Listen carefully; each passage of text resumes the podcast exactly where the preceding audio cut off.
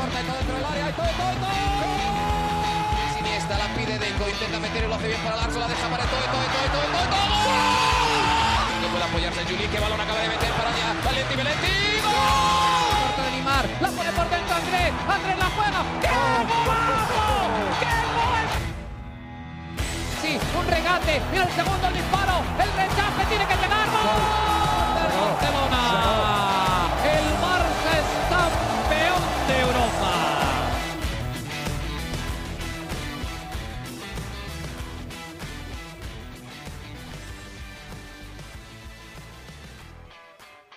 Hola amigos de ADN Barça, bienvenidos a otra edición de nuestro podcast. Este episodio, una edición especial justo después de la derrota del Fútbol Club Barcelona en las semifinales de la Supercopa de España.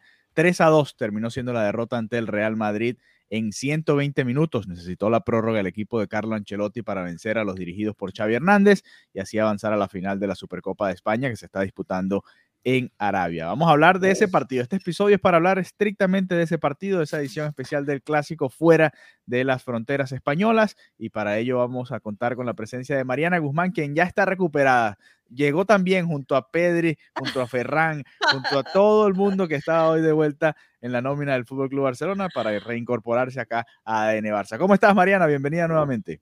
Hola Alejandro, ya recuperada por ahí con el primer, con el episodio del lunes, varias personas me escribieron, oye, ¿qué pasó? ¿Tienes COVID? Y yo, no, Qué no, bueno, no, no tengo bueno. COVID, tengo amigdalitis. pero, pero bueno, ya estoy recuperada y, y varias cositas que comentar sobre, sobre Ujú. este clásico tan, tan atípico, ¿no? Porque siempre es raro vivir un clásico a distancia. Rarísimo. Lo, lo vivimos a distancia en Arabia Saudí, en, bueno, en, en medio de mucha controversia, porque no te creas que aquí ha gustado eso, que, que No, saquen claro, el claro que no. fútbol español eh, fuera de las fronteras. Pero más allá de eso, eh, y ya ahondaremos más a lo largo del episodio, me, me deja buenas sensaciones este clásico. O sea, yo me pasé bien, me lo pasé bien viendo este partido. Creo que obviamente hay mucho que trabajar, pero que esto es otro Barcelona. Lo que vimos ahora es un Barcelona diferente al Barcelona de los últimos meses. Y es un Barcelona que compitió y que jugó de tú a tú contra su histórico rival, porque el clásico es un borrón y cuenta nueva. Eso es de toda la vida, ¿no? No importa quién esté de líder, no importa la diferencia de puntos, clásico es clásico. Pero bueno, nada, yo, yo me quedo satisfecha en líneas generales por el nivel que vi y porque al final el fútbol que tiene que entretener, a mí este Barça sí me entretuvo. Ok, ok, interesante. Vamos a, hay muchas cosas que debatir, que Demasiadas. analizar, porque fueron 120 minutos de, de muchos detalles, ¿no?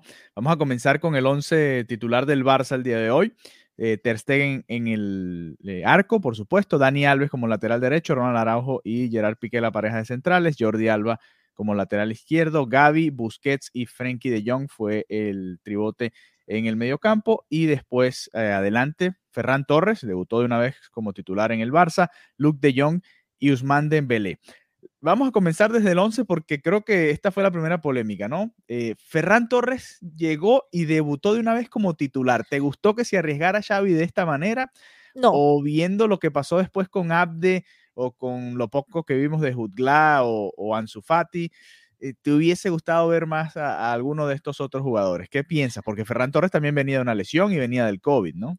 exactamente. Mira, me pareció una, una locura, ¿no? Verlo en, en ese Ujú. once inicial y fue una sorpresa. Lógicamente sabía que iba a tener minutos. Sí. Pero ya de ahí a que comience con, con, o sea, que comience el partido con él, la verdad no me gustó y es una decisión que sinceramente no entiendo. Es un jugador que, bien como lo señaló Xavi, no tiene ritmo de competición, obviamente, menos después de lesión, menos después del COVID. Entonces no entiendo cómo un jugador que nunca ha usado en un partido oficial la camiseta del Barça debuta ante un clásico. Para mí, muy, muy, muy raro. No me gustó eso. Em, tengo que decir que me sorprende muchísimo el compromiso de Ronald Araujo. Es un jugador que, que no me he cansado de, de señalar estas actitudes tan positivas y tan comprometidas. Hace solamente cinco días estuvo en una cirugía con su mano. Entonces, me parece increíble que se haya recuperado y que haya tenido esa actitud de decir, no, no, es que yo, yo quiero jugar. Dani Alves, perfecto, un jugador que anímicamente ya sabe lo que es un clásico, que, que tiene Hoy todo ese... Vinicius, ¿no? Sí, sí, sí, que tiene ese bagaje y, y brutal verlo ahí también, dos partiditos nada más con la camiseta del Barça. Entonces, Sí, es que es un tenemos a equipo Dani nuevo Alves, prácticamente. Sí, tenemos un Dani Alves que tiene solamente dos partidos con el Barça, Ronald Araujo que venía recién operado, Ujú. un Jordi Alba que hoy en mi opinión estuvo fatal. O sea, yo creo que ya, o sea, yo creo que ya eh, te ríes de Jordi Alba, no estuvo fatal para ti. No, no, sí, no, no estuvo bien, pero es que, bueno, es que el, ¿qué te Es puedo decir? yo, yo No hay competencia ahí en esa Alba- posición, al parecer, Exacto. porque Des ni siquiera estuvo entre, en- entre las opciones, ¿no? Entonces, Yo, sí, sí, yo creo que Jordi Alba ya es un momento para que toda la planificación deportiva se plantee, no solamente que haya esa competición para la posición, sino que ya haya la transición directa. sí, Yo creo que ya vez. sí, sí. lo que él tenía que dar, lo dio. Entonces, bueno, Sí. perfecto por no esa es que, parte. No es que no me haya parecido mal el partido de Alves, que me parece que hubo peores, como el de Busquets o el de Dembélé. Interesante, interesante. Vamos por partes, vamos por partes que Sí, sí, por comenzamos eso me por- por reí la y esperé. defensa. Ajá. Muy bien. Bueno, Gaby, que, que se lo merecía muchísimo. eh, aquí apoyamos muchísimo a los jóvenes. Y, y Busquets, que ah, no es que tuvo mal todo el partido, pero hubo unos errores que pudieron penalizar muchísimo el, el resultado. Y Frenkie de Jong también. Bueno, el, que- el gol del Barça, el primer gol de, perdón, el primer gol del Real Madrid viene de un, de un despiste de, de Busquets, precisamente. Le roban el balón y después Benzema le da el pase a Vinicius. Y Frenkie de Jong, que yo creo que cuando, yo creo que la afición, hago un paréntesis, yo creo que la, una parte de la afición del Barça tendrá que disculparse con Luke de Jong, porque cuando llegó Luke de Jong se referían a Frenkie de Jong como el bueno y a de. Jong como el malo. Y el giro, el Se ha ido guion cambiando, que ha dado ¿no? este giro, pero es que ha sido una locura. Que ahora Luke de Jong sea el bueno, el hombre gol, el hombre que además lo intentó. Porque antes sí. del gol hubo esfuerzo de su parte. Tuvo un par de cabezazos también que, bueno, sobre Hubo todo el primero. Que estuvo ahí intentándolo. Entonces, bien por, por Luke de Jong, Ferran Torres, que como te dije, no tenía que estar en este once inicial, y Dembélé, que ya tú sabes cómo me siento acerca de que te Dembélé. desespera, ¿no? Eh, sí, mira, Frenkie de Jong, eh, por lo que entiendo y por la manera en que salió, creo que volvió a salir con molestias, ¿no? Muy extraño que haya salido en la primera mitad, porque de hecho, en mi opinión, fue uno de los mejores del, del primer tiempo. Lo vi varias veces, me estaba fijando en su posición y, y estaba muchas veces solo cerca del área y no le daban el balón. Me recordó a Griezmann, ¿te acuerdas que en muchos momentos hacíamos episodios y decíamos que No Griezmann el hacía balón. 25 desmarques por partido y nunca le hacían un pase? Bueno, hoy me, me pasó un poco con, con De Jong y de hecho la jugada del gol del empate, más allá del- de la suerte, entre comillas, porque Luke De Jong anticipa que Militao puede despejar por ahí, mete el pie y por suerte le pega el rebote, poste y gol pero viene por, por una asociación de, de De Jong y por esa banda con Dembélé. Estaba siendo la mejor banda del Barça, ¿no? Incluso con el propio Alba jugando de lateral izquierdo por ahí. Lo que, ya lo que pasa es que Alba es una cosa hacia adelante y otra cosa hacia atrás, ¿no? En defensa, que, que sí es un desastre. Pero bueno, eh, creo que comparto en general las sensaciones contigo de este partido. En la previa, en, el episodio que hacíamos el lunes, yo, yo daba mi opinión y decía que sí, que el Real Madrid está en un mejor momento, pero que yo viendo los partidos del Madrid tampoco veía esa superioridad inmensa en cuanto a juego, sino simplemente en resultados para el Real Madrid. Y hoy creo que se vio un poquito de eso. El Barça está en mejoría y a pesar de toda la cantidad de errores que cometió, porque cometió muchísimos errores, eh, le pudo jugar un partido de tú a tú al Real Madrid, tú ya lo comentabas.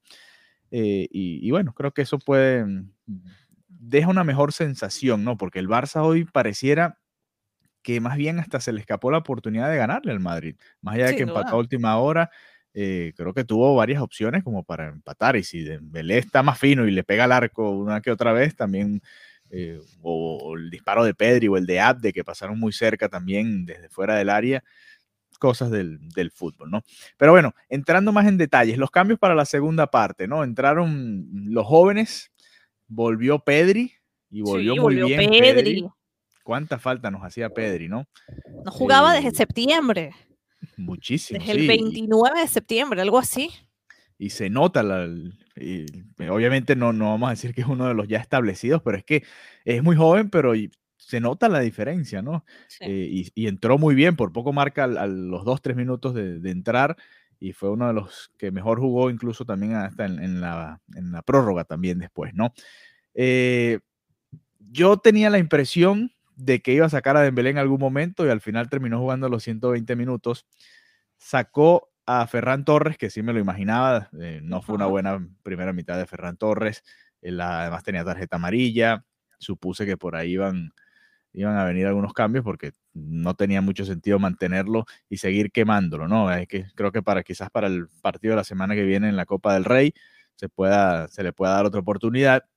Lo que sí me extrañó es que Memphis Depay entró, fue de los, de los recursos que están en el banco, fue de los últimos, ¿no?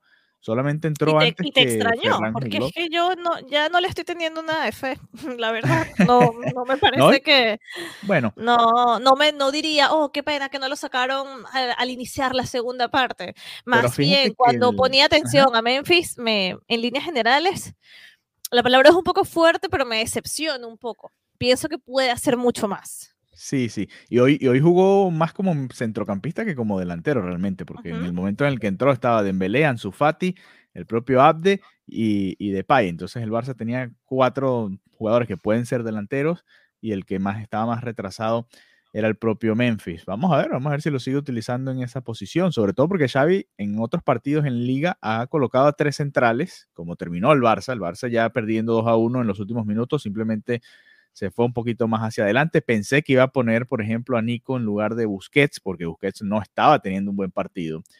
Y cuando yo pido que saquen a Busquets, no es simplemente porque ustedes ya saben la historia que yo tengo con Busquets, sino que a veces las imprecisiones te muestran cuando un jugador no está al 100% en lo físico. Simplemente en la mente tú tienes una idea de una jugada que tú quieres hacer, pero el cuerpo no te da, simplemente no, no puedes rendir a ese nivel porque estás cansado. Y que yo, para mí, Busquets tiene que estarlo. Eh, más allá de que estuvo suspendido hace poco, eh, creo, el, juega prácticamente todos los partidos. No estuvo suspendido, no me acuerdo, o estuvo cerca, no me acuerdo, pero juega prácticamente todos, igual que, que Alba cuando está sano, juega todo, entonces no, no puede ser. Ahí tiene que haber un poquito más de rotación, en mi opinión, y pensé que iba a salir, pero bueno. Eh, nada, el Barça tuvo momentos muy buenos, Mariana. Yo, yo veía el partido y decía, si el Barça no comete errores, no hay manera que el Real Madrid genere ocasiones. Y si te fijas, los tres goles Pero los vienen por cometió. errores del Barça. Sí, no, pero, pero es eso, no, lo- los, los cometió. A mí, a mí lo- la sensación que, que me deja más contenta de este, de este juego es que tú revisabas las redes sociales en estos días anteriores al clásico y la gente hablaba de que el Madrid iba a aplastar al Barcelona, que el Madrid cuando tomabas conciencia de la diferencia de puntos, la Ujú. verdad que podía asustar, ¿no? Podía asustar un, un Benzema que lleva tiempo en un nivel superlativo, asusta a un Vinicius que ha trabajado de una manera extraordinaria su definición, Ahora sí marca goles, claro. marca y marca bastantes goles. Entonces Sí. asusta, asustaba, ¿no? Y, y, al- y Xavi, después de la rueda de prensa, decía, los primeros 30 minutos el Barça jugó con complejos, pero en lo que se les quitó los complejos, entendiendo la situación en la que estaban actualmente en la liga y todos los- todas las cosas que ya sabemos, en lo que el Barcelona se quitó los complejos, compitió. Sí. Y yo tenía tiempo sin ver al Barcelona competir de esa manera. Mm, No hablo tanto de la parte de- a nivel futbolística, de la táctica, no, hablo de que te meten un gol y no te vienes abajo. Hablo de que lo sigues intentando hasta el final. Entonces, esa parte yo creo que hay que destacar de la gestión de Xavi. También esa, em, el carácter anímico de los jugadores del Barça que no se derrotaron y que lo intentaron. Esto no pasaba desde hace mucho tiempo. Es que te acuerdas que en el Camp Nou, acá en los primeros minutos o los entra eh, gol, gol en contra y el Barça se viene abajo. Sí, Hoy me gustó que el Barcelona no se vino abajo y que estuvo hasta el final intentándolo, que no lo consiguió, ¿vale? Pero jugó y perdió de una manera bastante, bastante digna. Otro punto importantísimo, hablabas de Pedri, que volvió después de tantos meses. Era la primera vez que Pedri jugaba bajo, bajo las órdenes de Xavi. Y Cierto. lo mismo aplica para Ansu Fati. Ansu Fati no había tenido un partido con Xavi como entrenadora. Ansu. Fati hay que decir que Ansu Fati, yo lo escribí en Twitter, tiene una relación estable con el gol. Sí. Qué niño tan talentoso. Es que es llegar, Pedri llegó y a los tres minutos ya había cambiado el, el, el ritmo del partido, ya había habido una aproximación, pero lo de Ansu Fati no tiene comparación. Es llegar y encontrar el gol, como sea, porque hasta lo intentó de chilena, que casi, casi, casi ahí, ahí lo logra. Uf. Entonces, Sí, Ansu Fati marca ese gol al minuto 120 de chilena para empatar el Madrid en una semifinal. Bueno, uno de esos goles que uno Increíble. recordará siempre, ¿no? Pero bueno, increíble. no llegó. No llegó, pero a ver, ve, uno va viendo cosas interesantes, va viendo cosas interesantes, lógicamente, em, de cara a, a unos meses o menos, ya veremos a un Ansu Fati titular, veremos a un Pedri titular y también Ya la veremos semana que viene deberían ser titulares, ¿no? Sí, bueno, em, en el caso de Ansu Fati, yo creo que, yo creo que Bueno, hoy jugó, hoy entró en la segunda mitad, habrá jugado unos 45 minutos más o menos, ¿no? Pero no sé si Pedri va a volver de inmediato a la titularidad. Ujú. Bueno, vamos a ver. Si es por Sí. mí, perfecto. Lo, lo- lo bonito del mediocampo es que hay esa Hay opciones, competencia. Hay opciones. sí. Claro, no que ese- esa es la diferencia. Esto es lo bonito, ¿no? Bueno, hay, hay competencia, pero todos menos Busquets. Eh, o sea, hay competencia para los otros dos puestos. Eh, pero no es lo Hay que pasa en, en el lateral izquierdo. Fíjate que me llamó mucho la atención porque Xavi sí cambia el, el esquema y yo entiendo, ya quedaban pocos minutos, te quedas con tres centrales. Bueno, está bien, quedaron Alba, eh, Piqué y Araujo de centrales, perfecto, no hay más opciones. Pero ya después que empataste el partido, no sé, me, me pareció que, que se pudo haber hecho otro ajuste, porque fíjate que le queda otro cambio al Barça, que después entra Ferran Jutla al final ya para tratar de, ya en las últimas, ¿no? Eh, y viendo las opciones en el banco, por ejemplo, estaba un Lenglet. Si vas a irte a tres centrales, bueno, vete con tres centrales, uno por derecha, uno por izquierda con Lenglet y estabilizas un poquito ahí, porque fíjate que al final el Barça termina pagando una irresponsabilidad de Jordi Alba hacia el final, se fue, dejó desprotegida su zona y el Madrid atacó como quiso, ¿no? Al final terminaron llegando cinco jugadores al Madrid al área del Barça contra dos o tres del Barcelona y nada que hacer para que Valverde marcara el, el 3 a 2. Pero bueno, en general creo que son sensaciones positivas. Solo que, bueno, al, al, barcelonista nunca le gusta perder un clásico, ¿no? Eh, quedar eliminado a manos del Real Madrid es un, es un golpe fuerte siempre, más allá de, de que haya diferencias, eh, siempre es un, queda ese dolor ahí, ¿no? Te eliminó el Real Madrid de la competición. No, eh, obviamente, obviamente, y luego a Pedri, luego Pedri estuvo en los micrófonos y, y también lo comentó, ¿no? Que, que una, es una lástima siempre perder, porque el Bar- es el Barcelona y el Barcelona tiene, ¿no? Esa obligación que ganar. Piqué también comentó lo mismo, pero tenía una visión como, oye, la verdad que el, el Madrid, que está haciendo una muy buena temporada, y le supimos competir, ¿no? Con eso Sí. que el Piqué estaba siendo conformista, también dijo lo mismo, que, que había que ganar, pero dejó establecido, ¿no? Que, que había habido una, un juego, ¿no? Una, una competencia y, y bueno, también yo me quedo con eso. Lógicamente, ningún equipo quiere perder, menos en contra su, su rival histórico, pero es lo que te digo, es hacer una comparativa de lo que era el Barcelona hace cinco meses, seis meses, y verlo ahora, yo creo menos, que menos en el comienzo de temporada con, con Kuman en septiembre, octubre. Tres, cuatro meses. Exacto. Imagina ese Barça con lo que uno está viendo ahora, entonces yo creo que hay espacio para el optimismo, ¿no? Para, para ver una, como, mira, se está yendo de menos a más. Y mientras Sí. se vaya hacia adelante, hay que, hay que poner eso sobre la balanza y decir, bueno, ok, es una transición que te digo, el Barça, con todo lo que vivió, ha podido estar, si no hubiera llegado Xavi al banquillo, es que esto hubiera sido la mega debacle del siglo. Entonces, yo creo que hay cosas muy positivas de- del Barça hoy. Creo que mm, el proyecto de Xavi es real, que tiene ideas, que sabe transmitírselas al equipo, que sabe sacar eh, esa, esa mm, mood de competición, ¿no? Esas ganas de competir. Sí. Y eh, yo creo que aquí veremos, comenzaremos a ver mejorías. Ya se está viendo que es un equipo que tiene la capacidad de jugarle nuevamente de tú a tú a los grandes.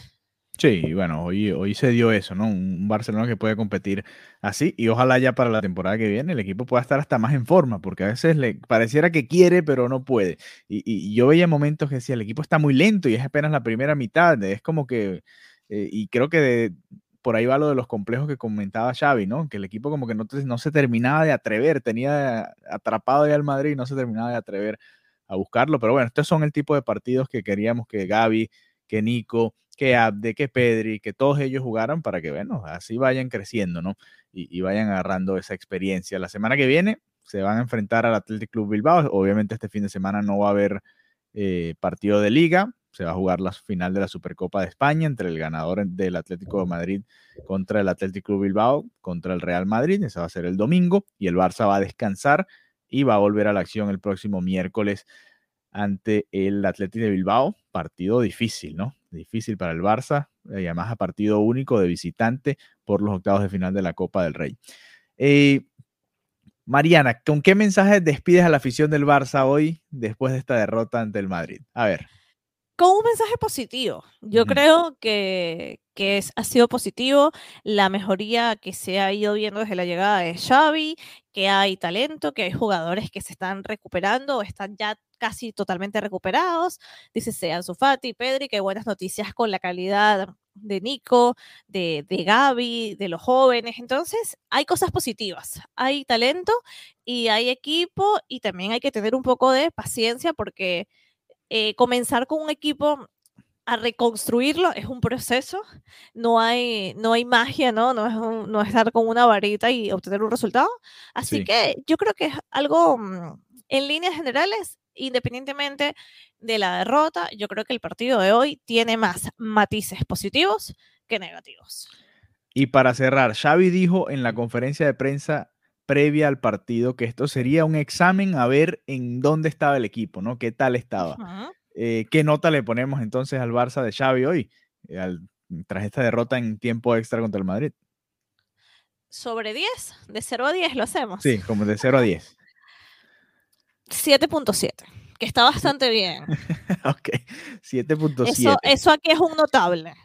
Ok, ok. Está bien. Sobresaliente no, es un notable. Sí, porque todavía hay demasiados errores, ¿no?